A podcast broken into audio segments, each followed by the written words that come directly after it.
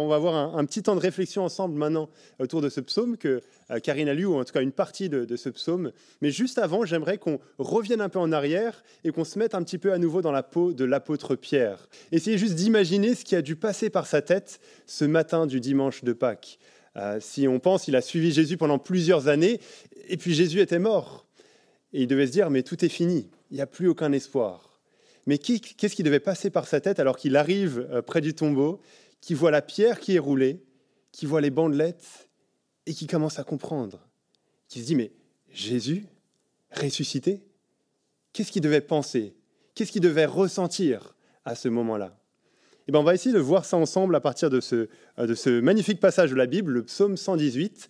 Et ce n'est pas un passage qui nous parle de Pierre, mais c'est un passage qui nous parle de Jésus. Euh, un passage qui a été écrit longtemps, longtemps avant la venue de Jésus, mais qui parle de Jésus et de ce que Jésus vient faire euh, sur terre. Et on va voir comment ce passage de la Bible nous aide non seulement à comprendre ce que Pierre a dû ressentir alors qu'il était devant le tombeau et qui comprenait que Jésus était vivant, mais on va voir aussi ce que ça peut nous euh, aider à, comprendre ce que nous, on devrait ressentir en ce dimanche de Pâques, en sachant que Jésus est vivant. Il y a trois choses qu'on va voir, trois euh, sentiments ou trois attitudes qu'on pourrait avoir face à la résurrection de Jésus. Premièrement, Jésus ressuscité, quelle fidélité. Jésus ressuscité, quelle fidélité. Je ne sais pas si vous avez déjà dû attendre quelque chose. Pas juste attendre le métro 5 ou 10 minutes et puis on, sort son smartphone et puis on rate le métro tellement ça passe vite. Non, vraiment attendre quelque chose pendant, pendant très longtemps, quelque chose de, de très important, de très décisif. Peut-être les grandes vacances d'été, ça c'est très important, c'est très décisif. Et on attend ça, on se dit, oh, c'est dans longtemps, c'est dans, dans six mois. Et puis, ah, encore cinq mois, encore deux mois, encore un mois, quatre semaines, quinze jours. Puis c'est long, c'est long. Et on attend, on attend avec impatience que ça arrive. Et eh bien, ce passage de la Bible qu'on a lu, il a été écrit à des gens qui attendaient quelque chose de très important. Mais la différence, c'est que eux, ils ne savaient pas combien de temps ils allaient devoir attendre. Et ça, c'est dur d'attendre quelque chose et de pas savoir si on va devoir attendre un tout petit peu ou devoir attendre très longtemps. C'est un peu ce qu'on vit en ce moment avec le Covid, on ne sait pas quand ça sera terminé. Et c'est dur d'attendre quand on ne sait pas quand ça sera terminé. Mais ces gens, ils attendaient quelque chose de beaucoup plus important que les grandes vacances, de beaucoup plus important qu'un vaccin, de beaucoup plus important que la fin d'une crise sanitaire. En fait, ils attendaient la venue de quelqu'un pour les libérer, quelqu'un pour les délivrer. Ils attendaient la venue du roi que Dieu avait promis d'envoyer, le roi qui allait tout remettre en ordre. Ce roi qui allait être envoyé par Dieu, il allait régler le problème du mal, le problème du péché, le problème de la rébellion contre Dieu qui est dans le cœur de chaque être humain. Dieu avait promis que cette personne allait venir. Et donc, ils attendaient. Pendant longtemps. Pendant très longtemps. Pendant très, très, très longtemps. Et alors qu'ils attendaient, tout allait de pire en pire autour d'eux et dans leur propre vie, à cause de ce mal dans leur cœur. Probablement certains avaient perdu espoir. Certains, ils avaient arrêté d'attendre. Peut-être qu'ils se disaient, ah mais Dieu s'est trompé. Ce problème est trop grand, il ne peut pas le régler. Mais les versets qu'on a lus dans ce psaume, écrits longtemps, longtemps avant la venue de Jésus, ils montrent que Dieu est fidèle, que Dieu va faire ce qu'il a promis. En fait, le dernier verset qu'on a lu, c'est un verset très important parce qu'il est répété, il est là déjà au tout début, c'est le premier verset du psaume, et il dit ceci, Célébrez le Seigneur, car il est bon, car sa fidélité est pour toujours. Sa fidélité est pour toujours. Oui, Dieu est fidèle. Et quand il est parlé de la fidélité de Dieu ici, ça ne veut pas juste dire que Dieu ne va pas nous trahir, qu'il ne va pas nous laisser tomber, ça c'est vrai, mais ça veut aussi dire que Dieu va faire ce qu'il a promis. Il est question de la fidélité de Dieu envers toutes les promesses que Dieu a faites dans le passé, quand il s'est engagé envers les êtres humains dans l'histoire et c'est une fidélité qui est, qui est pleine de grâce. C'est pour ça que peut-être dans, ta Bible, dans d'autres traductions, euh, c'est euh, miséricorde ou c'est bonté. C'est le même sens, c'est la fidélité qui est pleine de grâce de Dieu, une fidélité qu'on ne mérite pas, une fidélité de Dieu envers des gens qui ne sont pas fidèles, qui ont fait que de désobéir, comme vous et comme moi. C'est ça que ça veut dire que Dieu est fidèle. Quand Dieu fait des promesses, il va tenir ses promesses, peu importe tout ce qui vient sur sa route. Si quelqu'un sur Terre nous fait une promesse, on peut douter, on a le droit de douter, on peut se demander, mais est-ce que cette personne, elle est vraiment capable de tenir la promesse? Mais si Dieu nous fait une promesse, alors on n'a pas à douter. Il est capable de tenir ses promesses. Et c'est ce qu'on voit à Pâques. Il y a certains de ces versets de ce psaume 118 qui sont cités par la foule quand Jésus entre à Jérusalem. C'est juste quelques jours avant que Jésus meure sur la croix. Jésus, il entre à Jérusalem monté sur un petit âne et la foule fait la fête. C'est un peu comme quand un pays euh, gagne la Coupe du Monde. Alors, je ne vais pas passer trop de temps là-dessus en tant que Français en Belgique, mais quand un pays gagne la Coupe du Monde, c'est vraiment la fête. Il y a des cris de joie partout, il y a du, bruit, il y a les gens qui, applaudissent. Et c'est un peu ça qui se passe ici quand, Jésus entre à Jérusalem. Vous se dire, mais pourquoi tout ce bruit? Pourquoi est-ce qu'ils font la fête? Bah, C'est parce que le Messie, le roi que Dieu avait promis, il est enfin venu. En fait, la foule, elle, cite le verset 26 du psaume qu'on a lu en disant Béni soit celui qui vient au nom du Seigneur. Hurrah Il est enfin là, le roi que Dieu avait promis d'envoyer pour délivrer. Dieu a tenu ses promesses. Il est fidèle. Mais ça ne s'arrête pas là. Et il faut aller jusqu'au bout. Parce qu'on pourrait se dire, mais qu'est-ce qui prouve que Jésus est vraiment le roi envoyé par Dieu? Qu'est-ce qui prouve que Jésus est vraiment celui qui peut délivrer le peuple de son péché? C'est facile de dire des belles choses, mais c'est plus dur de les accomplir. Si je vous dis que l'année prochaine, je vais gagner le concours The Voice, c'est facile à dire, mais ça sera probablement beaucoup plus difficile, même très difficile à faire. Donc il faut des preuves qui montrent que Jésus est vraiment le roi envoyé par Dieu pour délivrer. Et c'est pour ça que la résurrection de Jésus est si importante. Parce que Jésus était mort, il était dans un tombeau, et s'il était resté dans le tombeau, alors ça aurait été juste une belle histoire qui a mal terminé un nouveau leader de plus qui a fait beaucoup de bruit, qui a fait parler de lui, mais au final, on réalise que c'est un imposteur de plus. Mais ça ne s'est pas arrêté dans le tombeau. Dieu a fait revenir Jésus à la vie. Sa mort n'était pas un échec, mais ça faisait partie du plan de Dieu. Et sa résurrection prouve cela. Tout était sous contrôle. Jésus est ressuscité. C'est vraiment lui le roi choisi par Dieu. Jésus est vivant. Dieu est fidèle. Il a tenu ses promesses. Alors on va voir dans un instant comment, euh, plus en détail, Jésus délivre, mais on peut déjà voir que le fait que Jésus soit vivant, que Jésus ressuscite euh, d'entre les morts, c'est comme une, une garantie de la part de Dieu, qui nous montrera toujours que Dieu est fidèle, que quand Dieu dit quelque chose, il le fait. Quand Dieu promet quelque chose, il l'accomplit. Jésus ressuscité, quelle fidélité. Notre deuxième euh, chose qu'on voit dans ce passage et la deuxième attitude qu'on pourrait avoir ce matin en pensant à Jésus qui est vivant à partir de ce psaume, Jésus ressuscité, quelle délivrance. Jésus ressuscité, quelle délivrance. Est-ce que vous avez déjà été dans une situation où vous avez vraiment, vraiment besoin d'aide, où vous avez vraiment besoin d'être délivré?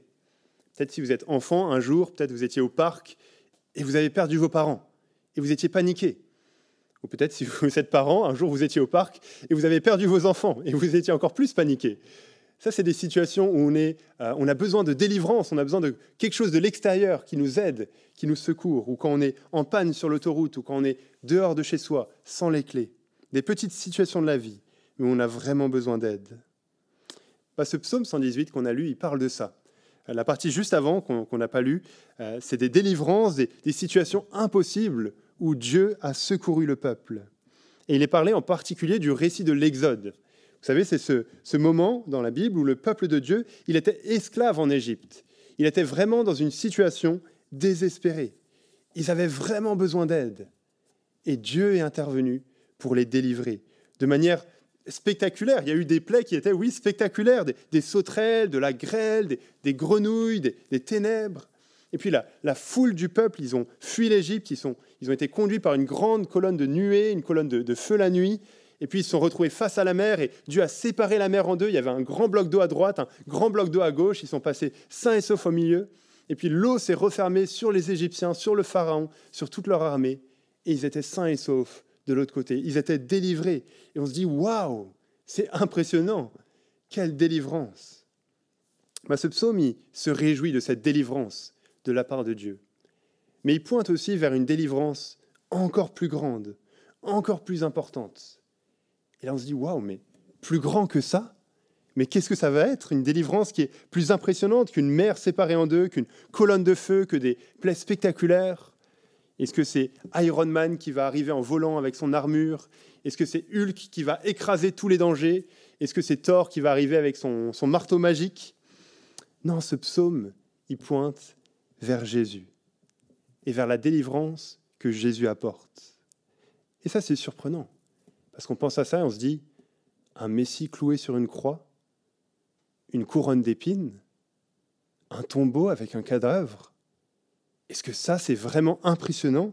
Est-ce que ça, c'est vraiment une délivrance plus grande? Qu'est-ce qu'il y a de, de spectaculaire là-dedans?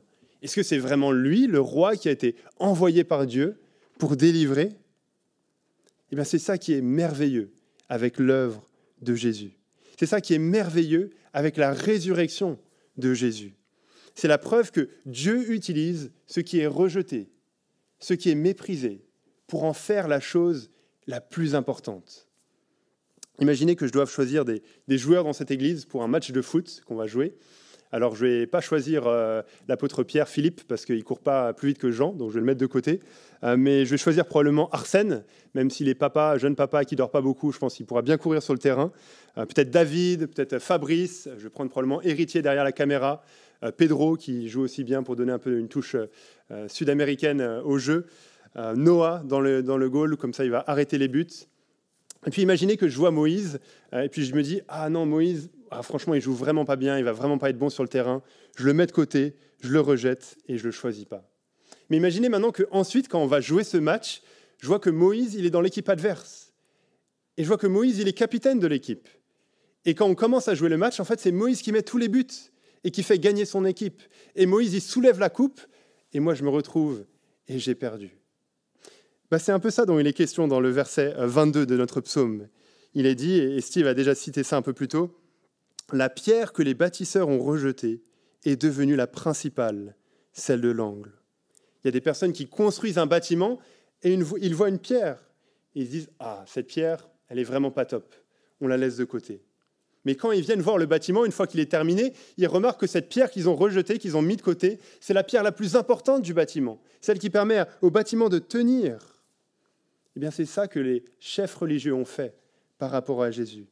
Ils n'ont pas compris que c'était lui, le roi envoyé par Dieu pour délivrer. Ils l'ont rejeté. Ils l'ont crucifié. Ils l'ont mis à mort.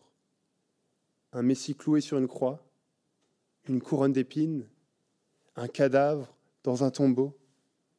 Mais l'histoire ne s'arrête pas là. Il ne faut pas juste regarder à la croix, mais à la délivrance qui vient grâce à la croix. Il ne faut pas juste regarder au tombeau, mais il faut regarder au tombeau qui est vide et à Jésus qui est vivant. C'est ce que Pierre, justement, dira beaucoup plus tard, euh, après que ce psaume ait été écrit, après la résurrection de Jésus. Il est en train de faire un, discours devant pas mal de gens, et il dit ceci, alors qu'il y a eu une, une guérison, il dit, dans Acte 4, C'est par le nom de Jésus-Christ de Nazareth, celui que vous avez crucifié et que Dieu a ressuscité. Oui, c'est par lui que cet homme se présente en pleine santé devant vous. Et ensuite, il cite le psaume 118 en disant Jésus est la pierre rejetée par vous qui construisez et qui est devenue la pierre angulaire. Pierre dit ici Vous avez crucifié Jésus, mais Dieu l'a ressuscité. Vous l'avez rejeté, cette pierre, mais elle est la plus importante du bâtiment. Et c'est la résurrection de Jésus qui prouve ça. Jésus n'est pas resté mort, il est vivant. Et c'est pour ça que Pierre dira juste après, le verset juste après, il n'y a de salut en aucun autre, car il n'y a sous le ciel aucun autre nom que celui de Jésus, qui était donné parmi les hommes par lequel nous devions être sauvés. Jésus ressuscité, quelle délivrance. C'est la preuve que tout ce qu'il a accompli a marché, que tout ce qu'il a fait sur la croix a fonctionné, que tout ce qu'il a enseigné est vrai. On peut être délivré, on peut être sauvé de notre péché grâce à Jésus et grâce à lui seul. Oui, comme le dit ce psaume, c'est l'œuvre du Seigneur. Et c'est un prodige, c'est une merveille à nos yeux. Jésus ressuscité, ça montre que Jésus est plus grand que notre problème le plus grand. Non seulement la mort, mais aussi le péché qui nous séparait de Dieu. Jésus peut délivrer tous ceux qui placent leur confiance en lui. Et cette délivrance, c'est une délivrance bien plus grande que tous les films d'Avengers et de Marvel que j'ai jamais vus euh, réunis. C'est un scénario qu'aucun être humain n'aurait pu écrire. Jésus est rejeté, il est crucifié, et c'est le moyen que Dieu utilise pour délivrer. Et puis Jésus est ressuscité, il est vivant, c'est la personne la plus importante de l'univers, le seul qui peut délivrer. Jésus ressuscité, oui, quelle fidélité, mais aussi Jésus ressuscité, quelle délivrance. Et troisièmement, dernière attitude qui pourrait nous animer, qui pourrait animer l'apôtre Pierre alors qu'il est face au tombeau, Jésus ressuscité, quelle joie. Jésus ressuscité, quelle joie. Est-ce que vous arrivez à penser à des moments dans votre vie où vous étiez rempli de joie Peut-être quand on est enfant, c'est le moment où Noël arrive, ou alors le moment où notre anniversaire arrive, et on est vraiment impatient par rapport à ça, ou peut-être encore les grandes vacances, il n'y a que ça qui compte dans votre vie, probablement, c'est super important. Mais des événements qui, sont vraiment des marqueurs de joie, qui remplissent notre cœur de joie, où on peut penser à Adrien et Fiona qui ont euh, un nouveau bébé, le petit Elliot qui est né cette semaine, euh, ou à Laure et Pedro qui se sont mariés la semaine dernière. Voilà des moments qui remplissent notre cœur de joie. Eh c'est ce type de joie qu'il faudrait avoir dans nos cœurs, qu'il faudrait avoir en tête par rapport à la résurrection de Jésus. Dans le psaume 118, au verset 24, il est dit ceci, c'est le chant qu'on a chanté au tout début, Voici le jour que le Seigneur a fait, qu'il soit notre allégresse et notre joie. L'allégresse, c'est une grande joie, une joie immense, que ce jour que Dieu a fait soit notre allégresse et notre joie. Et ce verset ne parle pas de n'importe quel jour où on est content qu'il fasse beau, mais il est question ici d'un nouveau jour particulier, que Dieu a fait, où tout est nouveau. C'est une sorte de, départ à zéro, une nouvelle ère. C'est comme si vous essayez de faire un, dessin dans votre cahier et tout est raté. Vous avez gribouillé partout, ça, ça ressemble à rien, c'est moche. Et vous tournez la page. Vous repartez à zéro. Tout est nouveau. Et c'est ça que la résurrection de Jésus apporte. Un nouveau départ, une nouvelle époque, où Jésus est au cœur du plan de Dieu, comme pierre angulaire, pierre, principale, la plus importante du bâtiment de, de ce temple, de l'Église que Dieu est en train de construire. Ça, c'est la période dans laquelle on est, la période de la nouvelle alliance, où on peut être l'ami de Dieu par la foi en Jésus.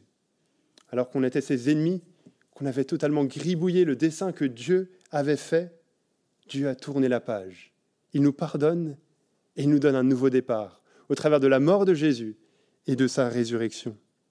Et ce nouveau départ, ce nouveau jour, il commence effectivement avec Jésus qui est ressuscité, Jésus qui est vivant. Le soleil se lève, les oiseaux chantent. C'est un nouveau jour. C'est un nouveau départ, un jour qui est marqué par la joie. Et là encore, on peut imaginer Pierre qui pensait que Jésus était mort à tout jamais, que c'était fini. Mais il voit le tombeau vide et il commence à comprendre que Jésus est vivant. Et il se dit, mais waouh, mais quelle fidélité de la part de Dieu. Waouh, quelle délivrance Jésus a apporté. Mais il se dira aussi, quelle joie, Jésus est vivant. Il aura envie de, de, chanter, de crier la nouvelle sur tous les toits. Et c'est d'ailleurs ce qu'il va passer sa vie à faire, à partager cette bonne nouvelle, parce qu'elle est tellement importante. Ou alors on pourrait penser à la joie qu'il y avait le 8 mai 1945 à Bruxelles, à Londres, à Paris, alors que euh, la fin de la Seconde Guerre mondiale a sonné. Tout le monde était dans la rue pour danser, pour, pour crier de joie, pour chanter. Les, cloches des églises sonnaient, il y avait des, cris de joie, des fumigènes. je ne sais pas s'ils avaient des fumigènes à l'époque, mais peut-être l'équivalent des fumigènes ou des feux d'artifice. C'était vraiment la, la joie pour tout le monde, parce que c'était un nouveau jour qui commençait, un nouveau départ. La guerre est finie, tout est reparti à zéro. C'est la même joie qu'on peut avoir aujourd'hui en ce dimanche de Pâques, parce que Jésus est vivant, parce que Jésus a marqué une nouvelle ère, un nouveau jour que euh, Dieu a créé, où tout est nouveau. C'est la preuve que Dieu est fidèle, qui ne nous abandonnera pas. C'est la preuve que Dieu nous a délivrés et qu'on peut être dès aujourd'hui l'ami de Dieu. Et ça, ce sont des bonnes raisons de se réjouir, des bonnes raisons de crier de joie. Jésus est vivant. On va prier pour terminer. Oui, notre Dieu, on te remercie vraiment parce que Jésus est vivant. Quelle fidélité de ta part, quelle délivrance Jésus a apportée, et quelle joie dans nos cœurs de savoir que Jésus n'est pas resté mort, mais qu'il est vivant, qu'il est Seigneur, qu'il est la personne la plus importante de l'univers, et qu'il reviendra nous chercher. Permets notre Dieu qu'on ait cette joie dans notre cœur, pas juste aujourd'hui, pas juste en ce dimanche de Pâques, mais chaque jour de notre vie, et que l'on puisse également passer notre vie à annoncer cette nouvelle qui est la plus importante. Et on prie ça dans le nom de Jésus. Amen.